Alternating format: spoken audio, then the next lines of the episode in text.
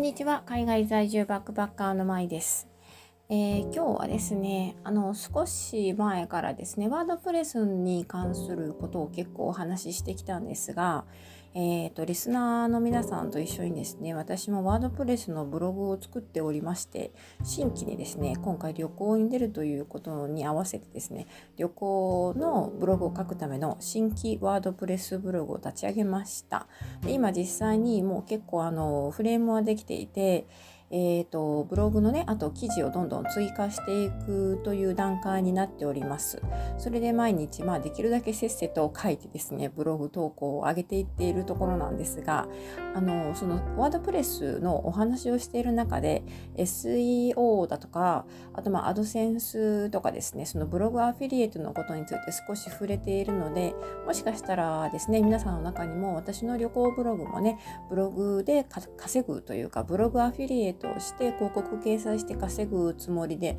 作られているんだろうみたいなあそのために SEO の聞いた文章を書かれているんだろうみたいなそういうふうに思っている方もいらっしゃると思います。えー、ところがですねあの私のこの旅行ブログはどちらかというとあんまり SEO というのをそれほど強く意識してなくて、まあ、SEO でね検索エンジンであの評価されて引っかかってきてね引っかかってあのそこからね、えユーザーが訪問してくれるならそれはラッキーだなとは思ってるんですが、まあ、でもそこまであんまり狙っているわけじゃないんですよね。なのであの舞さんのこういう書き方をしたら SEO っていうかねそういう検索エンジン強くなるのかなみたいなそういうふうな思思ってですね勘違い勘違いっていうかね そういうふうに受け取っていただいてしまうとですね多分間違った方向に進んでしまうのでちょっとあの注意してた方がいいのかなと思って今お話ししてます。あのこの旅行ブログですね、まあ、あの正直なところを言いますと旅行ブログっていうのはもうかなりね今稼げなくなってきてます。このブログアフィリエイトとかブログ単体でそこで広告などを掲載して稼ぐという意味であの言ってるんですけどそういうビジネスモデルにおいて旅行ブログというのはかなり厳しくなってきてるんですね。というのももうあの大手の旅行会社だとか旅行の、まあ、ツアー会社あガイドブック会社などがですねこうどんどんどんどん参入してきていてかなり良質のコンテンツを提供しています。であの Google の方もですねそういう個人ブロガーよりもどちらかというと専門家ですね企業とか、まあ、そういう何かしらの専門的な職にある業種にある人の方をですね優先的にえー、高く評価するという傾向にありましてまたさらに Google 自身もですねあのなんかトラベル関連のツールとかをどんどんどんどん出していますよね。だからもうもともうそこで Google さん自身がですねその旅行業界においては結構自分からね積極的に、えー、ユーザーを取り込んでいってですねそこで、えー、広告という手法をですね展開していくという感じになってきてますのでこの個人ブロガーですね個人の旅行者がブログでどんなにいいコンテンツを上げてもなかなかあのたくさんの人のね目に触れることが難しいという状態になってきてます。もちろんあの Twitter とか SNS ですね、この辺とかね、まあ、インスタグラムとかも相性がいいですね、旅行ブログと。あとは、まあ、自分で自分なりのその他の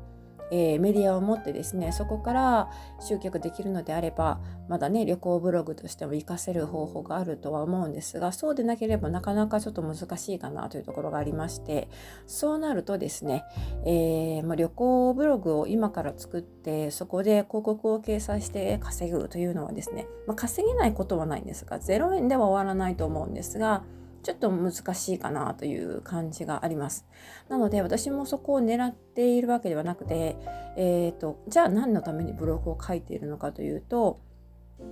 本来の目的というか最終的な目的はですね自分で旅行の長期バックパッカー旅行の本を出そうと思ってます。電子書籍にしてそれを Kindle からね出版しようと思っているので、まあ、それそのための原稿の、まあ、下書きの下書きみたいなつもりでブログを書いています。なのであまりあの、まあ、SEO を意識していないわけじゃないんですけどあのかんすごくものすごくあの SEO を意識していてで、えーと、私の舞さんのように書けばいけるんじゃないかというふうに思っててしまうとですねところがどっこいまず旅行関係のブログでは私が書いているようなあれぐらいの記事の書き方では到底大企業のコンテンツにはあの勝てないと思いますのであまりあの真似はしないように お願いします。あの他のねジャンルだったらまだ稼げるところがあると思うので、えー、まあ、旅行以外のねその他のジャンルで、えーと、その SEO を効かせたコンテンツを提供してですね検索エンジンからの評価を高めるというそういう手法はあのいいと思うんですね。それをビジネスに活用していく方法はですねあのワードプレスのそのね、シリーズの中でも何回かお話ししましたがそういう手法は今でもあの全然いけると思うんですが、まあ、それもねジャンルによって違う異なってくるので、まあ、そのジャンル選びというところがね結構大切なポイントになってきます。まあ、それでもやはりね自分が書きたいところと稼げるみんなやっぱり稼げるジャンルで勝負したいのは本音だと思うんですがでもその稼げるジャンルというのがですね自分のジャンルに合っていないかもしれないですよね。だからその辺の妥協点を見つけるのが難しいところかなとも思うんですがあのまあそれでもね、えー、何もリサーチしなくてもいきなりですね作ったブログがあなんか受けが良くて、えー、すごくページビューを稼げるようになったとかねそういうラッキーな話もありますのでとりあえず、まあ、やってみるといいんじゃないかなと思います。少なくともブログブログというのはメディアですので一つ何か自分のメディアを持っていれば後でいくらでも使い勝手があるんですよね。で私のこの旅行ブログもですねその Kindle 本の下書きみたいな雰囲気で書き続けていこうと思ってましてで旅行1年間終わった暁にはですねまあそれよりも早くなるかもしれませんがえー、書籍として出版したいなというふうに思っています。なので、まあ、その書籍出版までの間ですね、このリピーターをつけるという意味でも、できるだけ毎日更新というかね、えー、まあ、でき、まあ、毎日以上更新できればいいかなというふうには考えているんですが、ま、そういうつもりで作っているブログですので、えー、あまりですね、あの私のようなあ例えば文字数だとかコンテンツの内容だとかボリュームだとか文章の書き方だとかあの口調とかですねそういうところを真似してしまうとですねもしかしたらあの失敗するかもしれないのでね。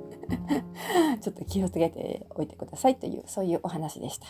はい、というわけで私が今この旅行ブログを一生懸命作っているのはですねその SEO 対策をしてそこに広告を掲載してマネタイズしたいのではなくてゆくゆくはその Kindle を販売するための反則の場所の一つとして活用したいというふうに考えているというそういうこと。そこが結論なんですね。はい、あのえっと、アドセンスにもね、少し以前触れまして、アドセンス申請もするというふうに言ってるんですが、まあ、アドセンス申請してもですね、あの、まあ、ページビューがね、大体なんとなく自分的にですね、どれぐらいのページビューになるだろうっていうのが予想ついているので、あのそんなに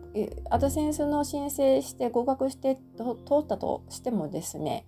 多分そんなに稼げないんですよアドセンスって。もう今はね。特に旅行関係はそうですね、まあ、ちょっとコロナが落ち着いてきて旅行業界全体が盛り上がってくればですねもう少しあのもしかしたらあの、えー、何でしょうね。ラッキーなあ美味しいクリック単価とかがあるかもしれませんがまああのあまり期待していないんですがそれでもやっぱり何もないよりはマシですのでとりあえずね、通るものならアドセンス申請しようかなというふうに思ってます。なので、そこが目的ではないということを一応あらかじめ、えー、言って言っておいた方がいいかなと思って、今回はこんな収録を上げてみました。はい。というわけで、まあ、だからアドセンスにまあ通るかどうかわからないですけど別に通らなくてもだからどっちでもどっちでもいいと言ったら言い過ぎなんですけど